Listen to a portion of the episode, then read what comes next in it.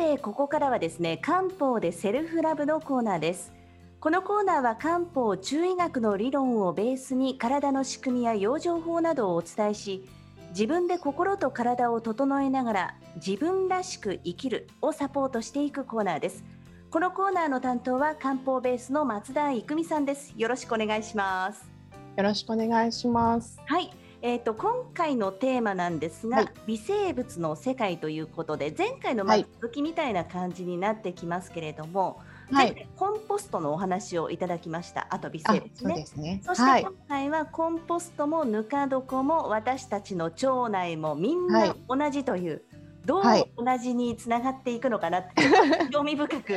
はい。はい、テーマ拝見してましたがどんなお話になりますか、あそうですねえーと、コンポストもぬか床も我々の腸の中っていうのも最近などもですねこの微生物の力によって成り立っています。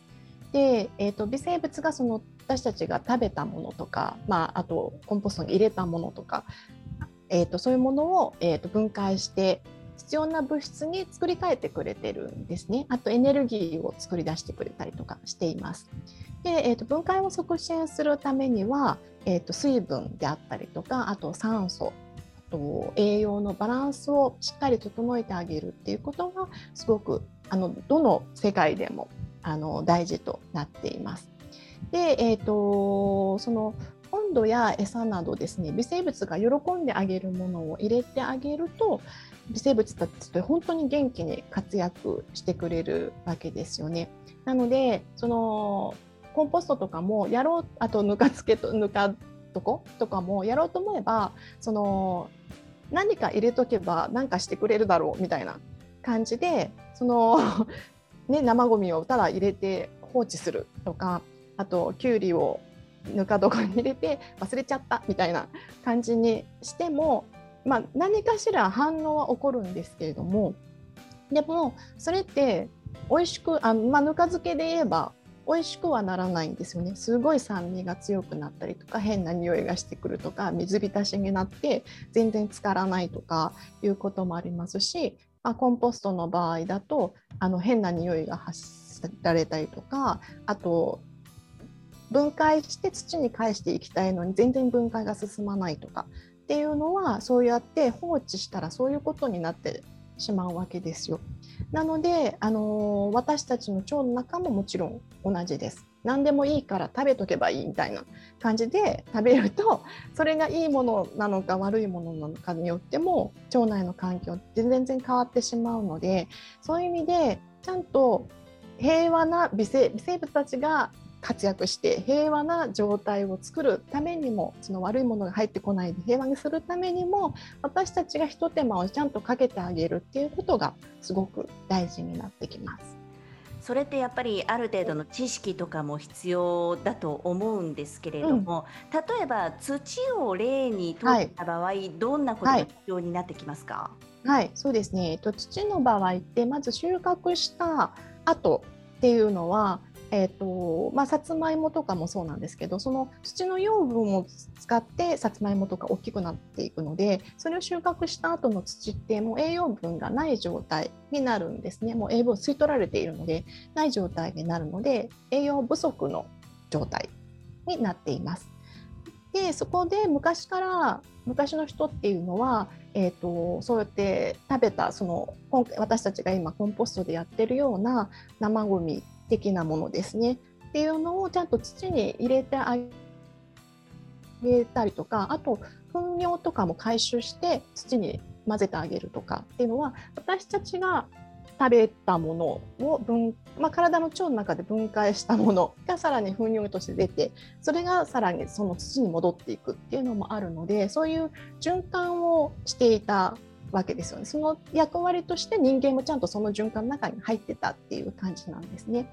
なんですけど、まあ、近年その収穫量を増やそうとしたりとかあとまあ農家さんたちやっぱり重労働いろいろ手間をかけるって本当に大変なことなのでその重労働から解放しようとするとあされようとするとその農薬を使うとか化学肥料を過剰に入れてしまうとかいうようなことが起きてその土壌のその生態系のバランスっていうのが崩れてしまうわけですね。でそうするとその分解者であるあの小動物であったり微生物っていうのは住みにくい環境になってしまうのでそのいい土が作られなくなってそうするといい土が作られないと栄養のない土のまま作物を育てることになるので作られたできた作物も栄養価が落ちてしまうそれを私たちが食べるっていうようなことが起きてしまうんですね。うんなかなかこうね、深いというか今まではピンときてなかった部分ではありますが、土を例にするとそういうこと。そうですね。さっきおっしゃった、腸内環境だとどういうことになってくるんですか？そうですね。腸内の場合は、えっ、と、まあ、昔の生活っていうのは、えー、まあ、自分たちが作ってあ作った土。で作物を育ててそこから作物を取って食べるのでいつも旬のお野菜を食べていたんですね。だからすごく栄養価が高いお野菜を食べていてで、まあ、日が昇ったら働いてで日が沈んだら寝ますっていうようなその自然のサイクルの中で人間っていうのは生きていたですけれども、えーと、文明が発達してあのいろいろ便利になったことからその自然とかけ離れた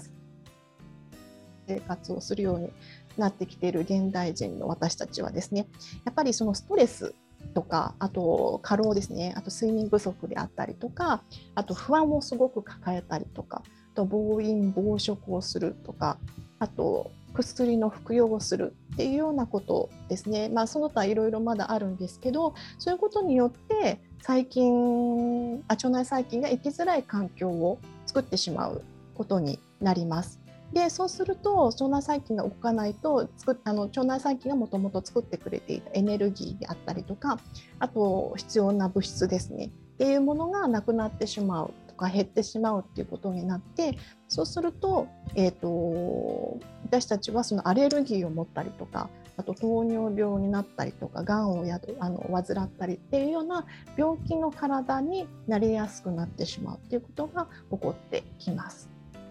なるほど、そういうことでしたか。今まではもちろんなんか自然とともにじゃないですけど、当たり前日が昇ったらとかね、日が沈んだらっていうのをやってたのが、私も結構暴飲暴食しちゃったりしますけれども、物が多すぎたりとかっていうのもあるのかもしれない。食べ物も含めて、旬のものじゃないものも当たり前に食べられる。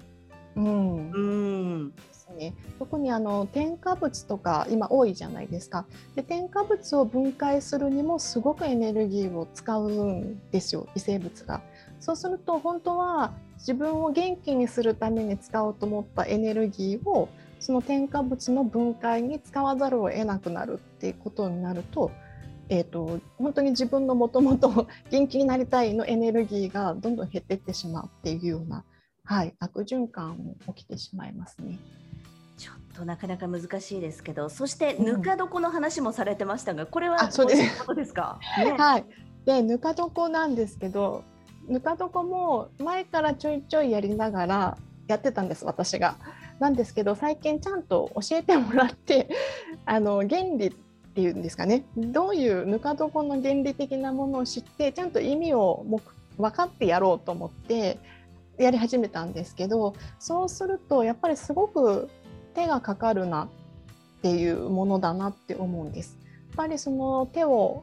放置してしまうとあのどんどんどんどん乳酸菌がばっかりが増えていってしまって酸っぱくなるっていうこともあったりであのよく混ぜるの面倒くさいって言われる方いるじゃないですか。毎日あのぬか床を混ぜなきゃいけないっていうのが大変って言われると思うんですけど。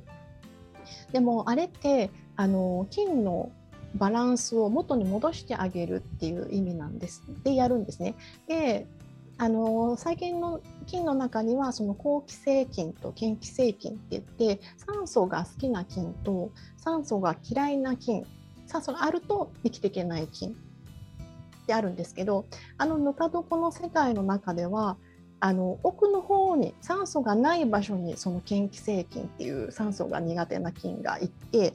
で表面だったりとか酸素が多くある場所に好気性菌酸素が好きな菌が行くってなるとそのまま放置してると分かれちゃうんですよ。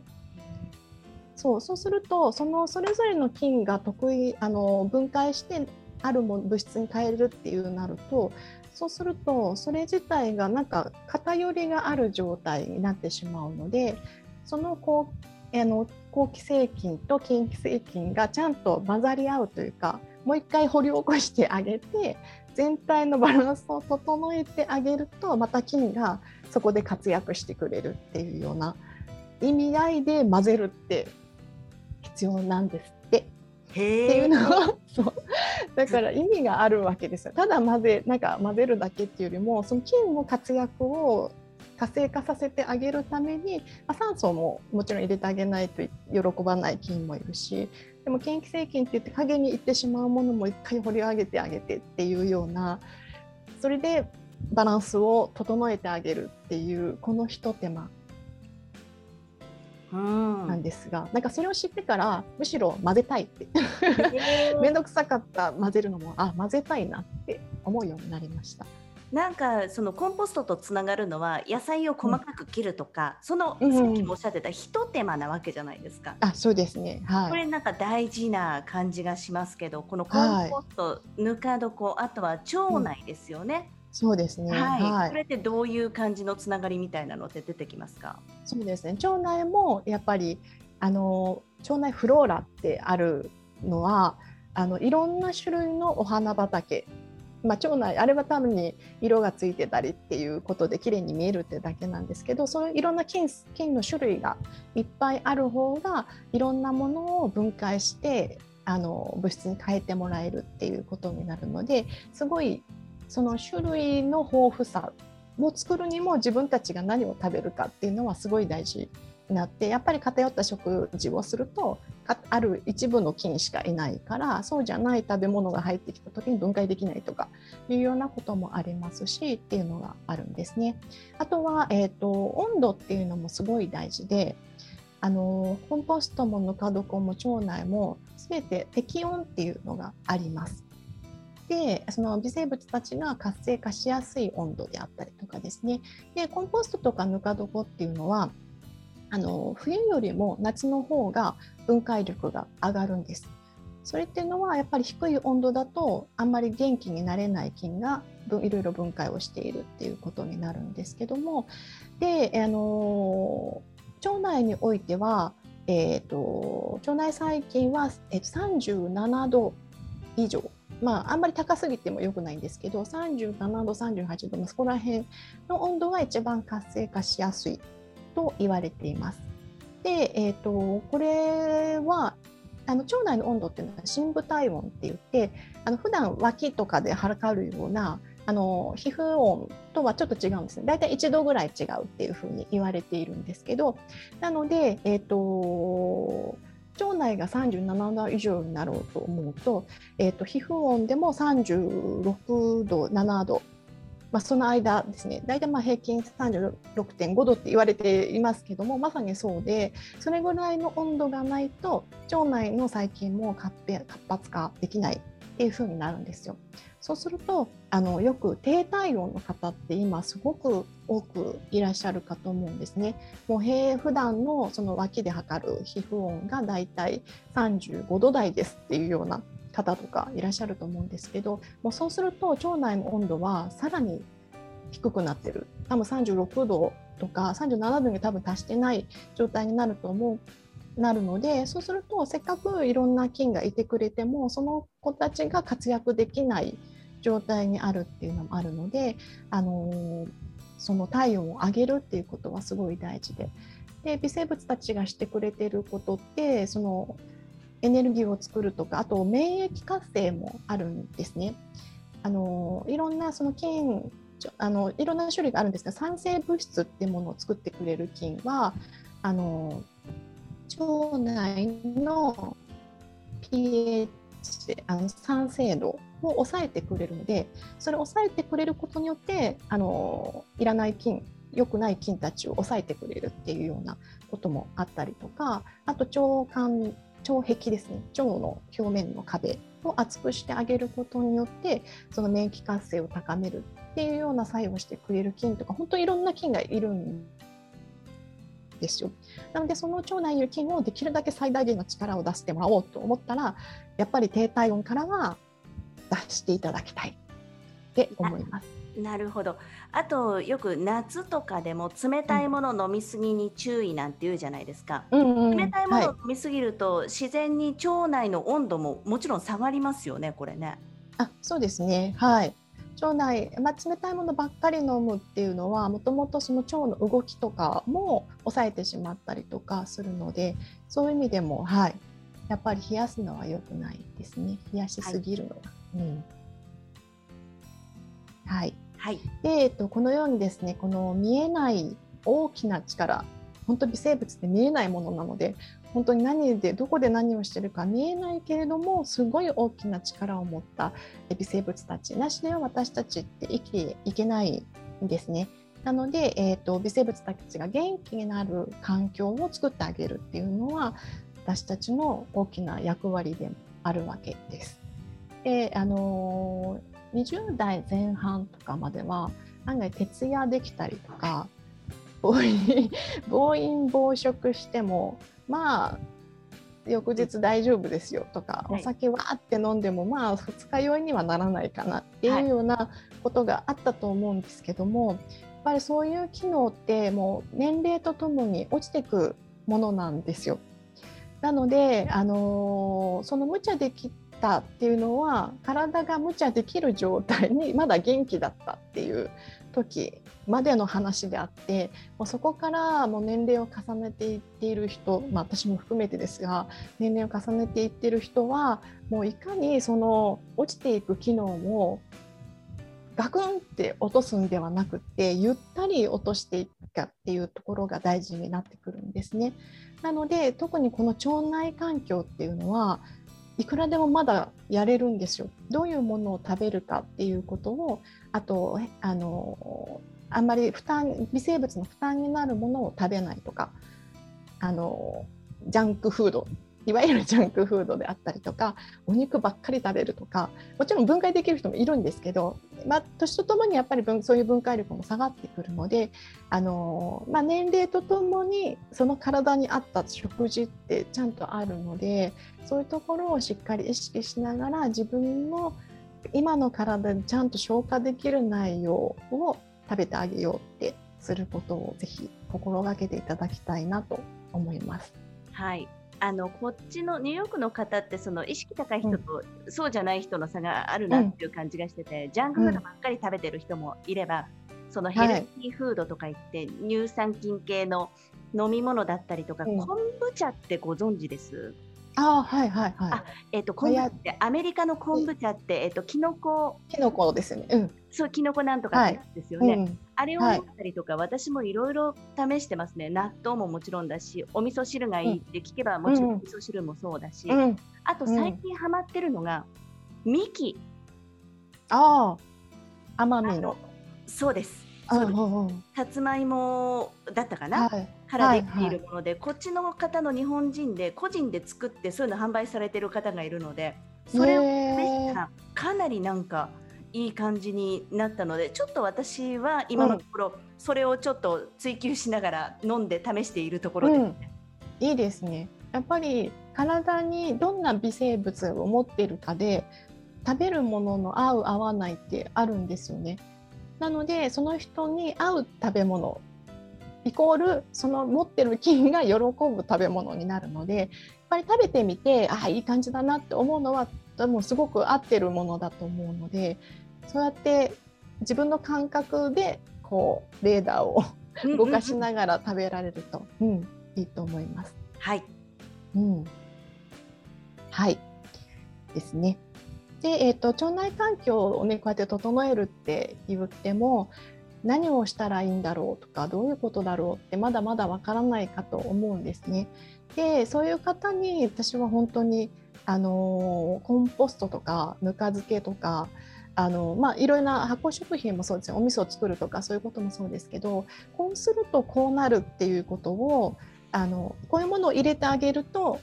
美味しくなるとかこういうふうにしてしまうとえあの環境をこういうふうにしてしまうとあの状況が悪くなるとかいうのって目に見えて分かりやすいものなんですよ。コンポストぬか漬け。味噌作りとか幹とかも多分そうですよねまた甘酒とかもそうですけど酸っぱくなったり美味しくなったりもするのはやっぱり微生物がどれだけ発酵するかっていうことなのでそういうことで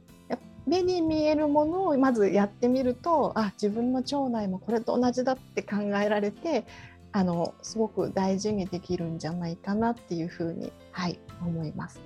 はい、ありがとうございます。はい、私もそのこっちに来てからぬか漬けをほとんど食べてないということに気づいたので、うん、ちょっと機会があれば勇気いるかな、うん、やってみたいなっっていう感じがしてますので、うん、皆さんもね多分なんかできることがあると思うので、うん、そういうところからトライしていくと、はい、その微生物とか自分の腸内に対する意識なんかが変わってくると思うんですが。えっと、漢方ベース松田育美さんのところで漢方のカウンセリング、はい、また腸内細菌検査を、これ合わせたサービスを始めたっていうことなんですがこれどういったことになりますか？はい。と漢方においても、えーと胃腸ってすごい大事なものなんですね。胃腸がしっかり働いてないとあの木木っていうエネルギーも作れない作られないですしあと血っていう血ですねも作られないっていう状況になっています。なので漢方で本当にその胃腸が弱ってる方っていうのは漢方薬を飲んいろいろ飲んでも結局効果がなくなってしまうのでまずはその胃腸を整えるってことをしたりするわけです。で、えーと、なんですけどやっぱり漢方の世界って目に見えるものじゃないのでその気とか血とか言ってもあんまりね、うん、分かんないじゃないですか。でそういう時にあ何がいいかなって思ってその、えーと、腸内細菌をっていうのはえーと、便を取ってそれを検査会社に送ってどういうデータがあるかっていうのはあるんですけどそれを私があの内容を解説するっていうことができるようになったんですね。でそれそうすると今の腸内がどうなってるかっていうことを目に見えてこういう菌がいるから今そういう状態になってるんですよとかその目で確認ができるようなものになるのでなんかより自分の状態をその感覚だけではなくてなんかデータとして目で見えるっていうのはあのより自分の状態を把握しやすいんじゃないかなと思うので、はい、やはりあのやり始めてみています。うん、なのでぜひ、うん、活用してほしいですね。面白いサービスだと思います。うん、これって、はい、えっと日本国内のみですよね？今のところ。あ、そうなんです。なんかあれ検体が送れないらしいんですよ。海外から。あ、あの検疫を通れないので、そうなんです。なのでちょっと残念ながら国内だけになってしまうんですけど、はい、まあ、はい、アメリカの方も日本に一時帰国した際にねいろいろやってみるとい。いかなと思いますが、興味があるとか問い合わせたいなっていう場合は、えーと、はい、検索ワードは、えーと、松田育美さんでヒットしますかね。一番そうですね。はい、はい、今そうですね。はい。なので松田さんは普通の松に田んぼの田の松田、はい、で、はい、育美さんは育てるの育で美しい育美さん、はい、松田育美さんで検索していただければと思います。で、はい、あの私の個人のツイッターとかですね番組の公式の SNS 関係にはえっとリンク貼らせていただきますので詳しくはお問い合わせいただきたいと思います。はい。はい。ということで今回はですね前回の続きということで微生物の世界ですね。コンポストもぬか床も私たちの腸内もみんな同じというお話をいただきました。以上漢方ベースの松田育美さんでした。ありがとうございました。はいありがとうございました。